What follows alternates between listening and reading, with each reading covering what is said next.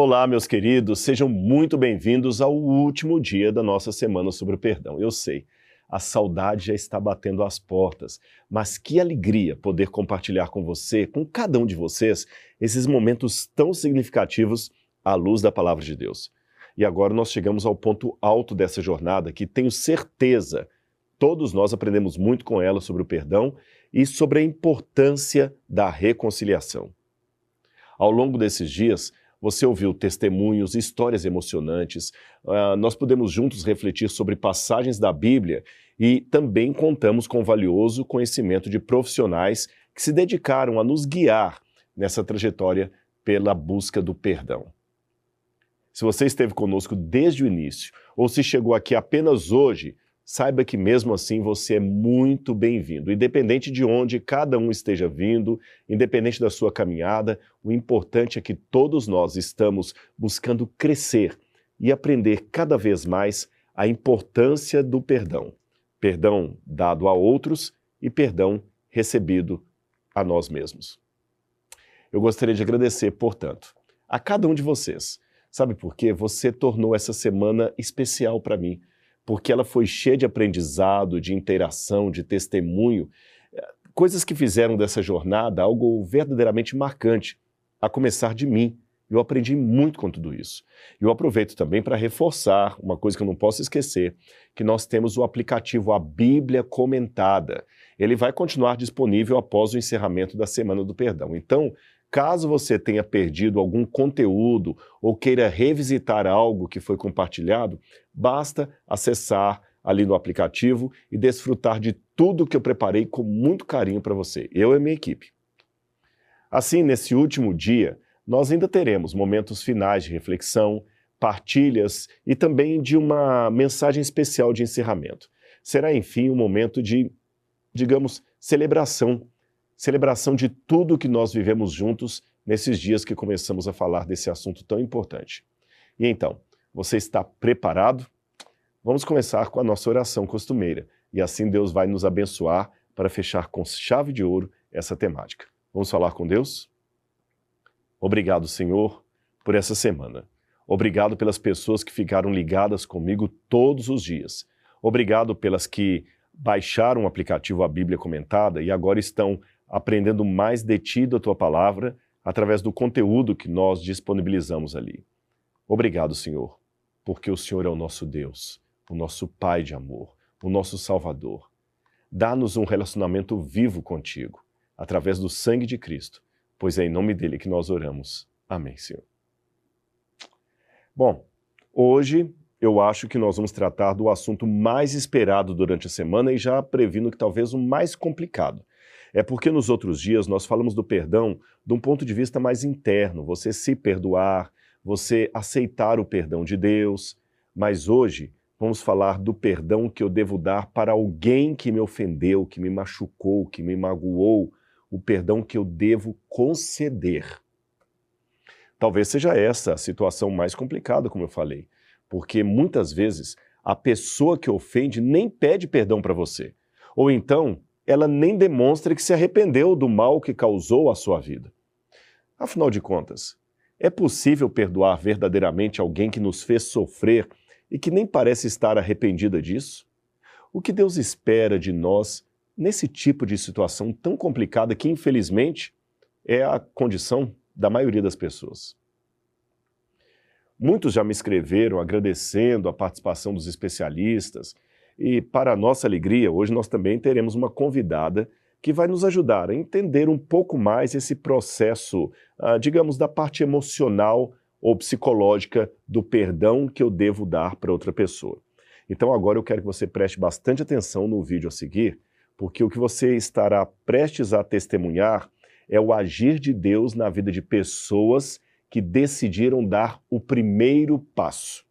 Então, meu amigo, tenha em mente que uma decisão motivada pela busca do conhecimento de Deus também pode ser um fator determinante na vida de uma pessoa.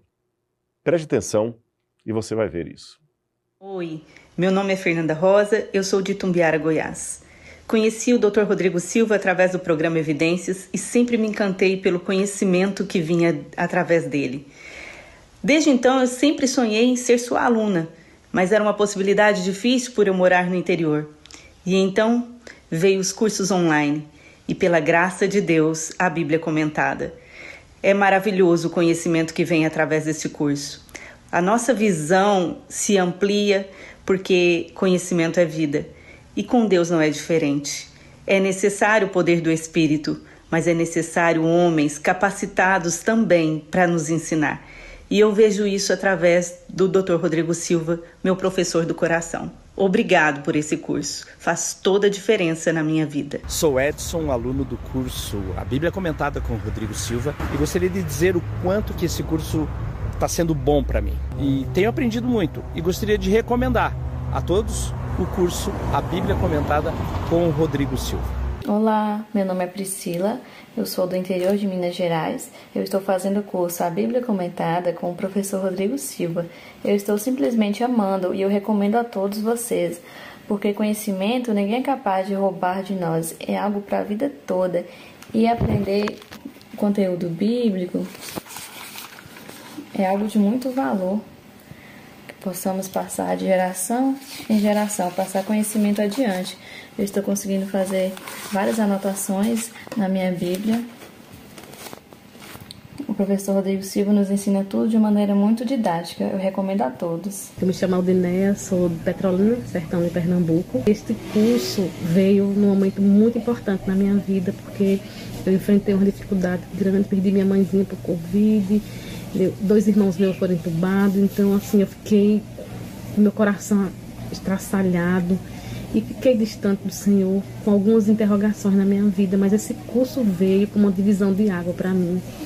E eu sou grata ao Senhor porque me aproximou mais dele. Eu me sinto feliz, privilegiada, porque além de eu estar aprendendo mais da palavra, eu ainda tive a oportunidade de contribuir com é, a construção do museu de arqueologia bíblica né, da Unasc. Eu super recomendo e que, quem não fez, por favor, façam, porque é uma benção, é, é uma maravilha nas nossas vidas.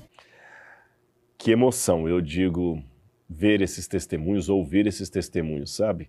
Eu até costumo brincar que isso é o 14 salário que a gente recebe, que ele não vem pela contabilidade, você não paga imposto, mas ele vale até mais do que os outros salários do ano. É ver uma vida transformada por uma mensagem de Deus que você pregou.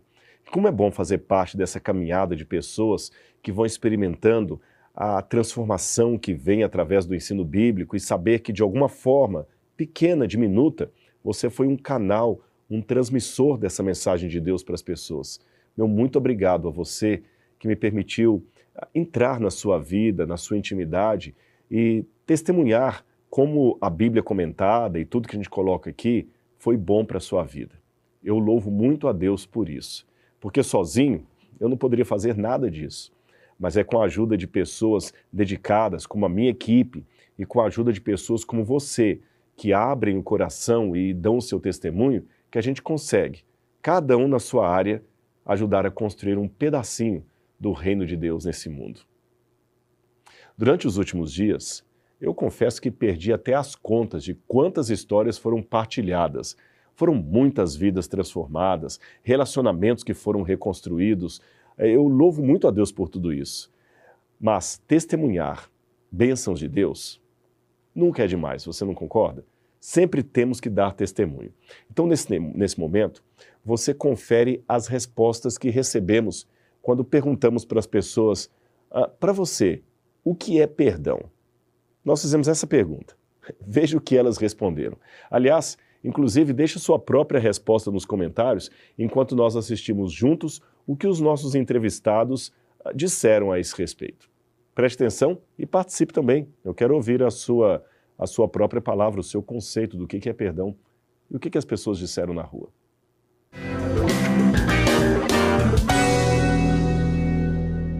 A pergunta de hoje é: será que você tem facilidade em perdoar?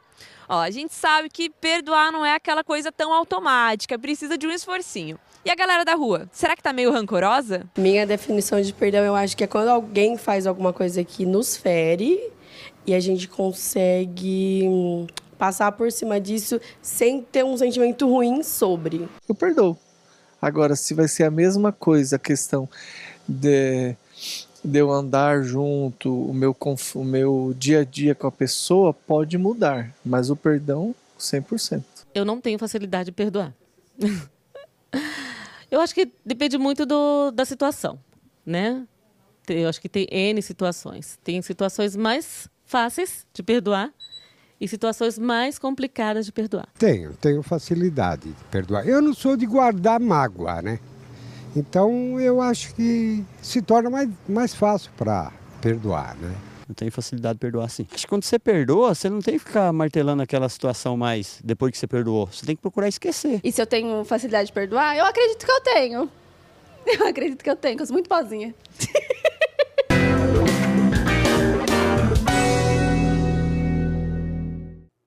Muito interessante as opiniões, as respostas. E depois eu vou ler com carinho também o que você escreveu aqui nos comentários. Agora, eu poderia passar horas e horas falando o que, que eu, Rodrigo, acho do perdão, como eu conceituo o perdão, mas por mais que eu seja um teólogo, eu tenho que admitir que a minha experiência ela não pode abarcar necessariamente a realidade de todos. Por isso é importante ouvir o que várias pessoas têm a dizer. Muitos temas são melhor construídos se forem como um queijo feito de várias vacas, digamos assim. São vivências diferentes, biografias diferentes, que se harmonizam numa sede por salvação. Como vocês já sabem, eu sou um grande defensor do tratamento psicológico, da terapia. Isso se dá graças à minha experiência pessoal quando eu precisei de profissionais dessa área. Contudo, eu não sou psicólogo. Mas ainda assim, nós poderíamos abordar esse assunto do ponto de vista psicológico? Sim. Aliás, eu vou até mais além. Nós não podemos deixar, neste último dia da semana, de abordar aspectos psicológicos relacionados ao perdão. Por isso, eu convidei a psicóloga Carol Barbosa para dar um parecer mais técnico sobre o que é perdão. Vamos entender esse assunto. Em diferentes lugares que eu costumo falar sobre perdão, e eu estudo isso há anos, é, quando eu pergunto, né, o que é perdoar? Muitos fazem essa associação entre perdoar com esquecimento. E isso não é uma realidade. Até mesmo porque o processo de perdão ele acontece meio que em ondas. Tem momentos em que a gente acha assim, agora eu perdoei. Para daí vem uma música que evoca uma paisagem que lembra, uma palavra, um cheiro, que vem tudo à tona e isso é muito interessante de se pensar que às vezes nós temos que perdoar a mesma pessoa várias vezes. O perdão tem a ver com escolha, não com sentimento. Porque os sentimentos oscilam. Nós amamos às vezes nosso pai, nosso cônjuge, nossa mãe, nossos filhos. Sim, amamos, mas a gente não gosta todos os dias. E o perdão é a mesma coisa. Nós podemos escolher perdoar uma pessoa, mas não quer dizer que nós vamos continuar no, perdoando todos os dias. Pode ser que venha novamente aquela sensação é, negativa, ah, aquele desconforto, diferentes sentimentos, como raiva muitas vezes, e nós vamos ter que fazer novamente ali uma opção pelo perdão. Então, perdoar não é esquecer. A gente tem lá em Lucas 17,13 o seguinte: Se teu irmão pecar contra ti, repreende-o. Se ele se arrepender, perdoa-lhe. E se ele não se arrepender? Então, quando a gente não vê é, humanamente a possibilidade do perdão, às vezes é uma entrega daquela dor a Deus que vai operar um milagre de nos ajudar a escolher perdoar. E como falei antes, essa escolha em perdoar ao outro não implica numa isenção de sentimentos. Eu não, não é porque eu perdoei que eu não vou ter mais raiva, que eu não vou ter mais tristeza, mas eu tiro um peso das minhas costas. Posso perdoar alguém, mas isso não isenta das consequências. Então eu posso perdoar alguém que foi violento comigo, mas não quer dizer que ele é, vai ter que continuar na minha casa ou não vai precisar responder para a justiça. Quando a gente não perdoa alguém é normalmente porque isso foi muito profundo, é algo que gerou uma marca, que gerou um trauma. Por isso que a gente carrega isso às vezes anos é, minando a nossa saúde mental e a nossa saúde física. Então, às vezes, vai ser um enfrentamento de ir e conversar com essa pessoa, esclarecer aquilo que foi aconteceu e, às vezes, dizer o que, que se quis dizer durante 30 anos, 15 anos, 10 anos, 50 anos. E, para alguns casos, não vai ser necessário nem fazer isso. Para alguns, escrever uma carta para essa pessoa e nunca entregar. Ou fazer um processo mental, de como se estivesse enfrentando a situação. Então, são vários recursos, dependendo de quais são é, os fatores envolvidos nesse processo. Quando a gente opta por não perdoar, nós somos prejudicados. No intuito de é, vingar-se do outro, ou no intuito. Às vezes não é intuito, é involuntário. Mas o prender-me ao outro nos prejudica. Então, quando eu opto por perdoar, eu estou fisicamente me tornando uma pessoa melhor e mentalmente uma pessoa mais leve. Nossa, forte isso que foi dito, não é mesmo? Eu fiquei pensando aqui. E para você, qual foi o ponto alto daquilo que a psicóloga Carol Barbosa falou?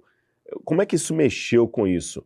É, você percebeu semelhanças entre os conceitos que ela apresentou e o seu próprio comportamento, a sua própria vida? Eu queria saber a, a sua reação em relação a isso que foi dito aqui, porque é muito importante. Aliás, como eu disse, o seu comentário ele é importante, em primeiro lugar, para você mesmo, que você está colocando de maneira exterior aquilo que você está sentindo. E para nós, é o prazer de ver o desenvolvimento que as pessoas estão tendo à medida que recebem o conteúdo de programações como esta. E em terceiro lugar, o seu testemunho também ajuda a outras pessoas. Hoje, diferente dos outros dias, nós não teremos uma reflexão com a história de algum personagem bíblico antes do testemunho. Vamos fazer diferente. Ao invés disso, nós vamos assistir juntos o testemunho da Josemara. E com base no testemunho dela, que eu já adianto, é forte, nós vamos preparar você para a mensagem especial que eu tenho hoje. Então, eu quero pedir uma coisa. Assista esse testemunho com o coração aberto, porque eu tenho certeza que este depoimento, que não é uma história qualquer, pode ser a oportunidade de Deus falar diretamente ao seu coração. Preste atenção no impacto dessa história. Eu sou do litoral de São Paulo, sou Sebastião. Eu, aos seis anos, eu sofri é, violência sexual. E depois aconteceram mais dois episódios na minha adolescência. Também sofri muitas agressões, então eu, eu era uma pessoa depressiva. Foi nessa busca de, de cura da depressão humanamente eu não sei se, se pela medicina se tem cura da depressão, mas eu, eu posso dizer, eu garanto que eu sou curada. Eu cresci no, num ambiente meio cristão, que acredito na Bíblia, mas eu não conseguia é, interpretar né, a, a Bíblia então, através desse, desses vídeos, desse conhecimento, eu consegui é, interpretar a, a, a, palavra de Deus, que nós cristãos entendemos a Bíblia assim, né? Eu posso dizer que minha vida é uma antes do curso, porque depois do curso, depois que eu comecei a fazer o curso, eu, eu consegui ter um esclarecimento maior, a gente consegue entender e explorar melhor o, o tudo que a Bíblia traz para gente. É assim, é algo que faz parte da minha vida. É maravilhoso esse curso, é maravilhoso o conhecimento e então eu, eu assim não tenho palavras para agradecer. Eu particularmente eu, eu acredito e eu entendo hoje a Bíblia como um manual de vida. É, e o perdão é, é, um assunto que a Bíblia fala muito. E então a gente não entendia, eu não entendia o porquê, é, por que, que o perdão é um mandamento na Bíblia e por que, que Deus nos manda perdoar. É, e hoje eu entendo que o perdão ele é libertador, ele é cura. Então é por isso que Deus nos manda, por isso que é um mandamento. Ele é mais ele é mais libertador para quem é, cede né, no perdão, para quem concede, do que para quem recebe. Todas as pessoas que tiveram mais, é, suas vidas marcadas pelo perdão, elas se tornaram pessoas mais felizes. E isso a gente vê não só na Bíblia, mas nos, nos tempos atuais. Porque quando a gente não perdoa, é, eu, eu, eu posso dizer por mim, a gente está cultivando sentimentos tóxicos. Então eu entendo que perdoar é desintoxicar a alma não importa é, o poço, o profundo seja o poço de dor, né? O que, o que quer que tenha acontecido, o perdão ele, ele é muito maior do que tudo isso. E eu tive minha vida transformada, eu fui curada através da palavra de Deus. O perdão é uma decisão, é a melhor escolha, a melhor decisão que, que você pode tomar e não importa o, o quão profundo seja esse poço de, de dor que você esteja passando. Decida perdoar, perdoe, declare que o perdão ele é muito maior e mais forte do que qualquer dor, qualquer sofrimento. Forte, não é mesmo? Sabe o que mais me impressiona em histórias como esta? É que elas são mais comuns do que nós pensamos. E apesar de estarem espalhadas por toda a Terra, infelizmente nem todas possuem um final feliz. Milhares, talvez milhões de pessoas passam a vida inteira acorrentadas ao passado sem conseguir seguir à frente, dar um passo adiante, elas não têm força nem para mudar a rota. Alguma vez você sentiu que era tarde demais para uma reconciliação? Como nesse caso, não houve reconciliação, mas ainda assim pôde haver cura. Às vezes há pessoas que entendem que a reconciliação é algo que está até fora da alternativa ah, pelos meandros e caminhos tortuosos que a vida nos apresenta. Talvez se o desentendimento foi com alguém distante, ou se você já nem tem mais contato com a pessoa em questão, talvez ela até já morreu, pode ser que a não reconciliação seja uma alternativa. Nós não temos sempre um quadro idílico, uma situação perfeita. O que importa é dizer que, independente do contexto da sua dor, do que você sofreu, você pode sim, pela graça de Cristo, perdoar, se curar e ser feliz. Há muitos anos, eu quero contar essa história para você, um casal realizava o sonho de construir a casa própria e a própria família, para a alegria dos dois. Então Deus os abençoou de tal maneira que a gravidez trouxe não apenas um, mas dois filhos de uma só vez. Ora, você deve saber que ter filhos significava, principalmente no tempo dessa família, mais do que um novo membro para aquele, para aquele clã, para aquela família.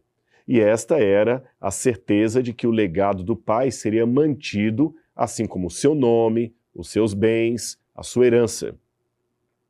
E nessa história, quando os filhos nasceram, infelizmente os problemas começaram a ficar visíveis. À medida que as crianças cresciam, a rivalidade entre elas aumentava cada vez mais. E eu imagino que na sua casa isto não aconteceu, mas nessa história que eu estou relatando, os pais tomaram partido. Cada um passou a deixar evidente qual era a sua preferência, por um filho ou por outro. Os filhos eram gêmeos. Se você já sabe de qual história eu estou falando, deve entender que eu estou prestes a relatar uma história bíblica repleta de inveja, mentira, ameaças de morte e quebra do laço sagrado da família. Se não entendeu ainda, eu estou falando da história de Jacó e Esaú. A história deles já começa de uma maneira muito assim tenebrosa. Quando os dois bebês nascem, o primeiro que sai da barriga de sua mãe tem o segundo com a sua mãozinha agarrando no calcanhar do irmão que está ali à frente. Naquela época, eles davam o nome das crianças de acordo com algum evento do seu nascimento, um desejo em relação ao seu futuro, mas enfim, o nome era sempre escolhido pelo significado.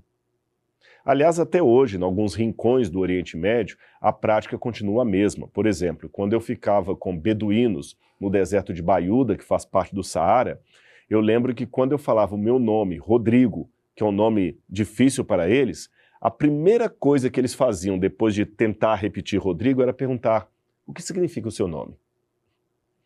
Não demorou muito tempo para eu descobrir que naquela situação, não saber o significado do meu nome seria o mesmo que não saber o nome da minha mãe e do meu pai.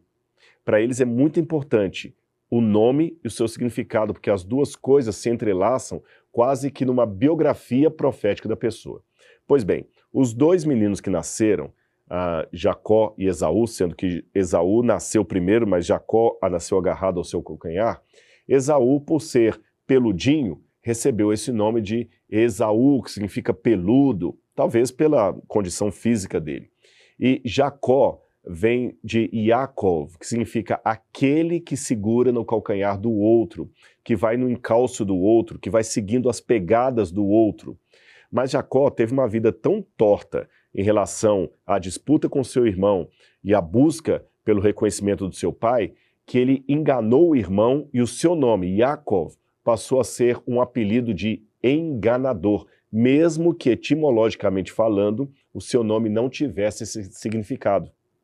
Então temos aí uma espécie de semântica, onde a palavra, nesse caso o nome, muda o seu significado de acordo com a circunstância. Por exemplo, o nome Judas, o Judas, que foi um dos apóstolos de Jesus, Judas em hebraico, Yehudá, significa louvor ou louvado. Mas, por causa do episódio da traição de Jesus, o nome Judas passou a ser uma alcunha de traidor. Ah, você está sendo um Judas Iscariotes na minha vida, quer dizer, você está sendo um traidor, mesmo que o nome, etimologicamente falando, não signifique isto. Assim também foi com o nome Jacó. Yaakov passou a ser de aquele que segue no encalço do outro para significar aquele que engana o seu irmão. Triste, não é mesmo? E o engano veio numa situação até certo ponto cômica ou tragicômica, envolvendo um prato de lentilha. Ele aproveitou que o irmão mais velho, embora fosse aquele que teria direito à primogenitura, por ser o mais velho, direito à herança, a partilha maior dos bens, ele desprezava aquela bênção. Então, num dia em que o mais velho chegou com fome, Jacó falou: Olha, eu te dou um prato de lentilha aqui, muito gostoso, com guisado ainda. Se você fizer só uma coisa para mim, você me vende a sua primogenitura, a troco disso. Aí ah, o irmão pode ficar para você. Nisso ele enganou o irmão. E numa outra situação, em que o pai já estava idoso, ah, quase cego, quase não enxergava mais, Jacó se disfarçou de Esaú apenas para poder receber a herança que, em verdade, pertencia ao seu irmão. Ele ganhou a herança porque enganou o pai, mas a um preço muito caro, porque depois disso ele teve que fugir, deixando para trás as pessoas que ele amava, a sua família, fugiu para longe, muito longe, foi para a casa de um parente, onde ele acabou se casando com duas de suas filhas. Mas esse parente, que no caso era Labão, também enganou Jacó. Ou seja, Jacó, antes o enganador, agora foi enganado. A sua fuga foi o preço caro que ele pagou por tentar ter a bênção da maneira errada. Por muitos anos, Jacó viveu longe de sua família e sem nenhum tipo de contato com seu irmão.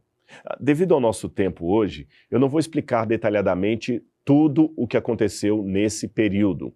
Para lhe adiantar um pouco a história, eu só vou dizer que Jacó se casou, teve filhos, viveu seus próprios desafios, angústias e finalmente se tornou o homem que Deus queria que ele fosse, a troco de muita dor e muito amadurecimento. Afinal de contas, crescer dói. Todo esse tempo foi necessário para que algumas coisas acontecessem e pode ser que o exemplo desse personagem bíblico se aplique exatamente ao que você está passando hoje. Então, preste bastante atenção nas lições que essa história da Bíblia apresenta e até vou mais além, anote tudo se achar necessário. Primeira lição. Ao dar conta do tamanho do problema que estava à sua frente, Jacó deu tempo ao tempo.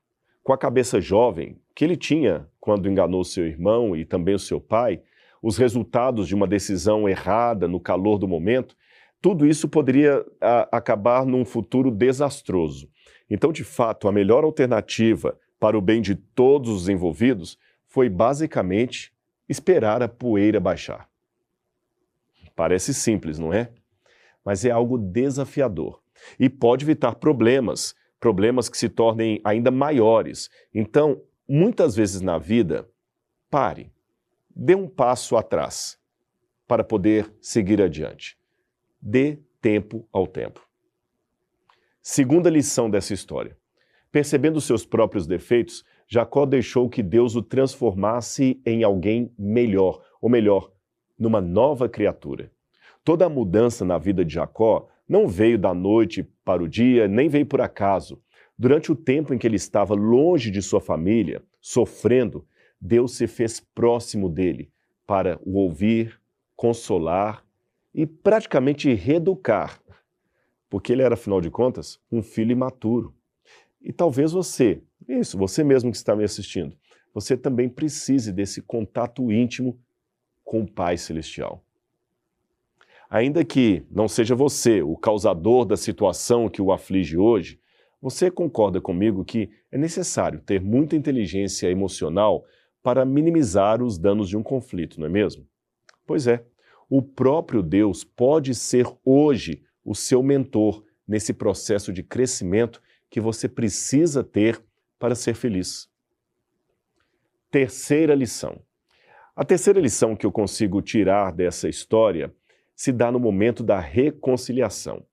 Talvez Jacó não tenha se dado conta, mas naquele momento ele foi exemplo para toda a sua família, inclusive o seu filho mais amado, José.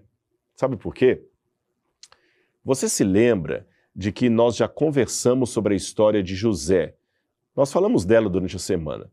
Pois é, meu amigo, Todas essas histórias que eu trouxe para você estão escritas na Bíblia, mas elas não estão aqui por acaso. É claro que elas possuem semelhanças entre si, mas a importância de tantos exemplos diferentes está justamente na diferença entre as histórias. Eu vou explicar isso melhor para você.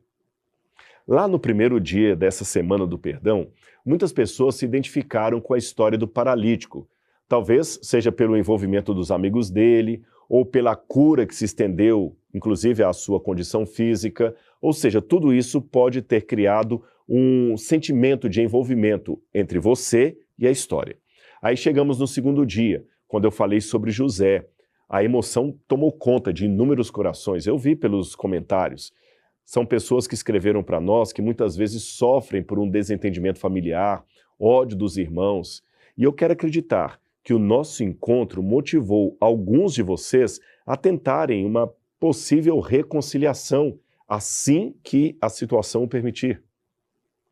Vamos relembrar o terceiro dia da nossa semana. Sinceramente, eu não sei qual história foi mais impactante. Afinal de contas, nós conversamos ali sobre a história de Oséias. E ali foi forte, principalmente pelo testemunho do Rinaldo, você lembra? Aquilo ali realmente mexeu com o meu coração. E finalmente, ontem, nós abordamos um aspecto sensível e muito importante do perdão. Esse, mais do que os outros assuntos, pode ser colocado em prática agora mesmo. Você é o único que pode colocar isso em prática, só depende da sua vontade. O perdão que você vai dar a si mesmo. Esse perdão está intimamente ligado com o desenvolvimento espiritual da sua vida. E nós não poderíamos encerrar essa semana sem que eu tivesse a certeza de que consegui passar esta mensagem para você da maneira mais clara, mais direta possível. Agora me diga, você se encontrou em algum momento com algum personagem, ah, por exemplo, da história de hoje, de Esaú e Jacó? Eu sei que nós costumamos focar muito mais no lado de Jacó da história, o que é natural, considerando principalmente que ele é um dos patriarcas bíblicos. Mas eu não posso me esquecer que Esaú também passou por um processo íntimo de perdão àquele irmão que o havia traído. Sinceramente, não importa se em algum momento você foi o enganador ou o enganado. O perdão está disponível para todos, todos os que buscam viver livres do mal, viver uma vida de alegria e felicidade para sempre ao lado de Deus. Agora, tem um ponto que eu não posso deixar de mencionar. Da mesma forma que a experiência de perdão é algo individual e único, o seu relacionamento com Deus também não pode ser terceirizado. Ah, veja, eu não estou diminuindo a importância do convívio em comunidade, em família, muito menos abrindo margem para o isolamento espiritual. O que eu preciso que você entenda é que existe um valor e um propósito em conversas que nós temos tanto a sós com Deus como com o nosso semelhante. Existem aprendizados que pastor algum vai conseguir colocar dentro da sua cabeça, pois algumas coisas levam tempo. Aliás, mais do que isso, muitas coisas dependem da sua proatividade. Então, meu querido irmão, minha querida irmã, permitam-me chamá-los assim. Ouçam com todo o carinho do mundo o que eu quero dizer para você. Você que está me assistindo agora pode ser a ferramenta nas mãos de Deus para guiar outras pessoas à luz. Sim, como o próprio Cristo disse, um cego não pode guiar outro cego.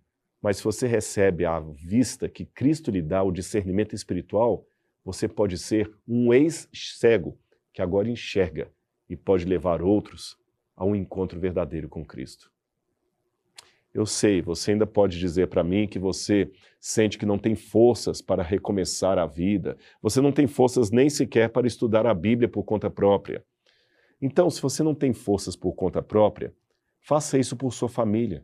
Faça pelos seus amigos, pelas pessoas que amam você.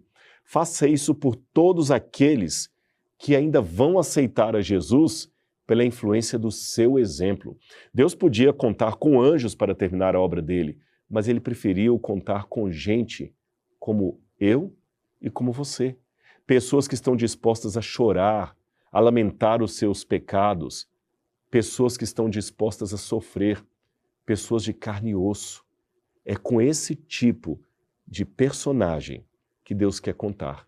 Seres humanos, de verdade. Pessoas que você rasga a veia delas e sai sangue, não água. Pessoas que têm sentimento, que têm dores e uma história para contar. Nem sempre a vontade de se aprofundar nas escrituras sagradas vai vir de maneira natural. Eu mesmo já precisei assumir um compromisso com Deus de estudar a Bíblia, mesmo em momentos em que eu não tinha vontade de estudar a Bíblia. E sabe de uma coisa? Para ser muito honesto, é justamente quando insistimos contra a nossa vontade que Deus talvez tenha a oportunidade de falar ao nosso coração e nos confortar em meio a essa loucura que vivemos no dia a dia. É pensando em você, você que deseja independência no estudo da Bíblia Sagrada, é pensando em você que quer parar de usar o outro como a muleta, que eu tenho três dicas, três dicas importantes que podem mudar a sua forma de se relacionar com Deus e com a Bíblia Sagrada. Quer saber quais são essas dicas? Então vamos lá. Primeira dica: escolha um método de estudo sistemático da Bíblia Sagrada. Eu lhe garanto que isso vai ajudar muito naqueles dias em que a preguiça mental falar mais alto. Pode ser um estudo impresso da sua igreja, um plano de leitura da Bíblia durante um ano, ou quem sabe o bom e velho um capítulo por dia. Você também pode seguir um cronograma guiado por assuntos ou por livros. Isso vai facilitar bastante o início da sua caminhada com Deus e com a palavra de Deus. Eu acho que podemos dizer que estes serão os seus primeiros passos realmente percorridos com as próprias pernas para conhecer a mensagem revelada pelo Pai. Agora a segunda dica. Em segundo lugar, escolha uma área do seu interesse para servir como assunto complementar do seu estudo da Bíblia Sagrada. Uh, calma, uh, pode ter ficado um pouco difícil agora, mas eu vou explicar para você para ficar bem claro na sua cabeça. Vamos lá. Eu, Rodrigo Silva, sempre me interessei muito por arqueologia, você sabe disso. E foi por isso que eu decidi estudar a palavra de Deus de maneira cada vez mais profunda para ver a relação entre a arqueologia e a Bíblia. Você aí de casa pode se interessar por outros assuntos, pode ser por educação de filhos, pode ser por biologia, por estudos culturais, por política, por medicina. Não importa, qualquer que seja o assunto que faz brilhar a sua mente, você pode estudar a Bíblia e fazer uma correlação com aquele assunto. Agora, não há como eu saber o que passa no seu coração, mas Deus sabe.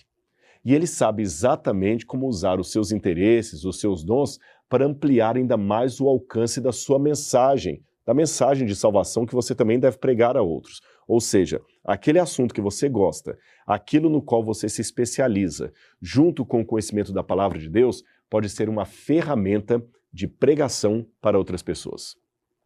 E finalmente, a terceira e última dica: tenha uma comunidade de fé, pessoas que também buscam contato com o sagrado. Às vezes, nós corremos o risco, reconheço, de pensar que os nossos irmãos da igreja já cumprem essa função de comunidade, mas fique atento, pois em alguns casos isso pode não ser suficiente. Se você encontra seus amigos apenas nos finais de semana e mal conversa sobre assuntos da Bíblia com eles, hum, eles podem até ser bons amigos, mas não cumprem o papel de apoiar e incentivar o seu crescimento espiritual.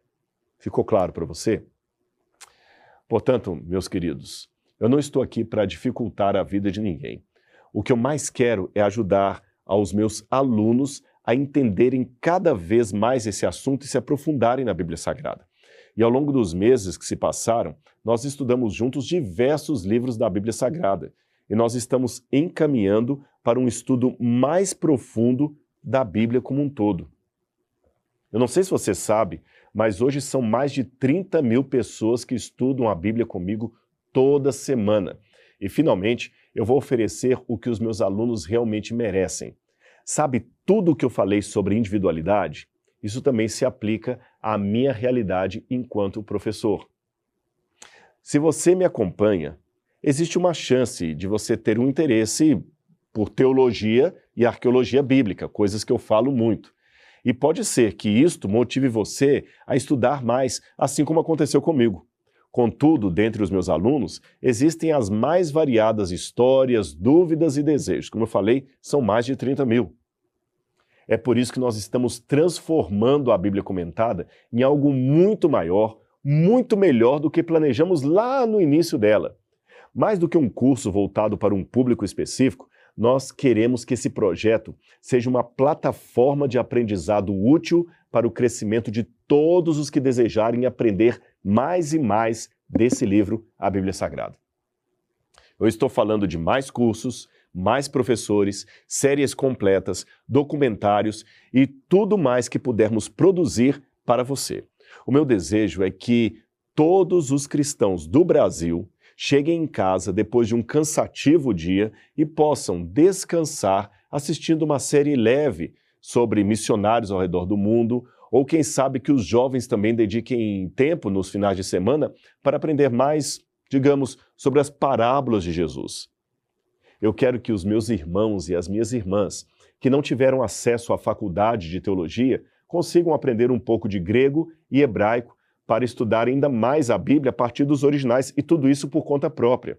Eu quero que os pais encontrem um conteúdo confiável para repassar aos seus filhos, repletos de ensinamentos, de doutrinas, de esperança, de verdade revelada por Deus. Você pode até dizer que eu estou sonhando demais e que tudo isso é impossível. Mas a boa notícia é que eu estou descrevendo algo que já existe. Isto mesmo. Hoje eu tenho a alegria de lançar a nova plataforma, a Bíblia Comentada. Este será um lugar maravilhoso, repleto de conhecimento, será um lugar de acolhimento para todas as suas necessidades intelectuais, todos os seus interesses e, diferente de um curso único, cujo objetivo apenas é o aprendizado, a Bíblia comentada, a partir de agora, será uma ferramenta útil para suas reflexões, preparação de sermões, entretenimento, evangelização e, é claro, continuará sendo uma fonte de conhecimento profundo da palavra de Deus, como você sabe que este é o meu dever como professor. Se você é meu aluno do curso A Bíblia Comentada com Rodrigo Silva, fique tranquilo, porque eu honrarei o meu compromisso. Qual o compromisso? De ensinar tudo o que eu sei nos moldes que você já está habituado. O que acontece agora é que você terá acesso a um número muito maior de conteúdos que ampliarão ainda mais o seu repertório enquanto cristão, enquanto aluno, enquanto alguém apaixonado pela Bíblia Sagrada. Quem baixou o aplicativo A Bíblia Comentada já teve um vislumbre de tudo que podemos oferecer, inclusive da mesma forma que temos uma comunidade criada para a Semana do Perdão, também temos ali uma comunidade exclusiva para estudar a Bíblia, a comunidade A Bíblia Comentada. Você sabe, assim como eu, que o nosso tempo é precioso e escasso e deve ser administrado com sabedoria. Por isso eu convido você a fazer uma pergunta reflexiva. Quanto tempo e dinheiro você tem dedicado às coisas que não lhe aproximam de Deus?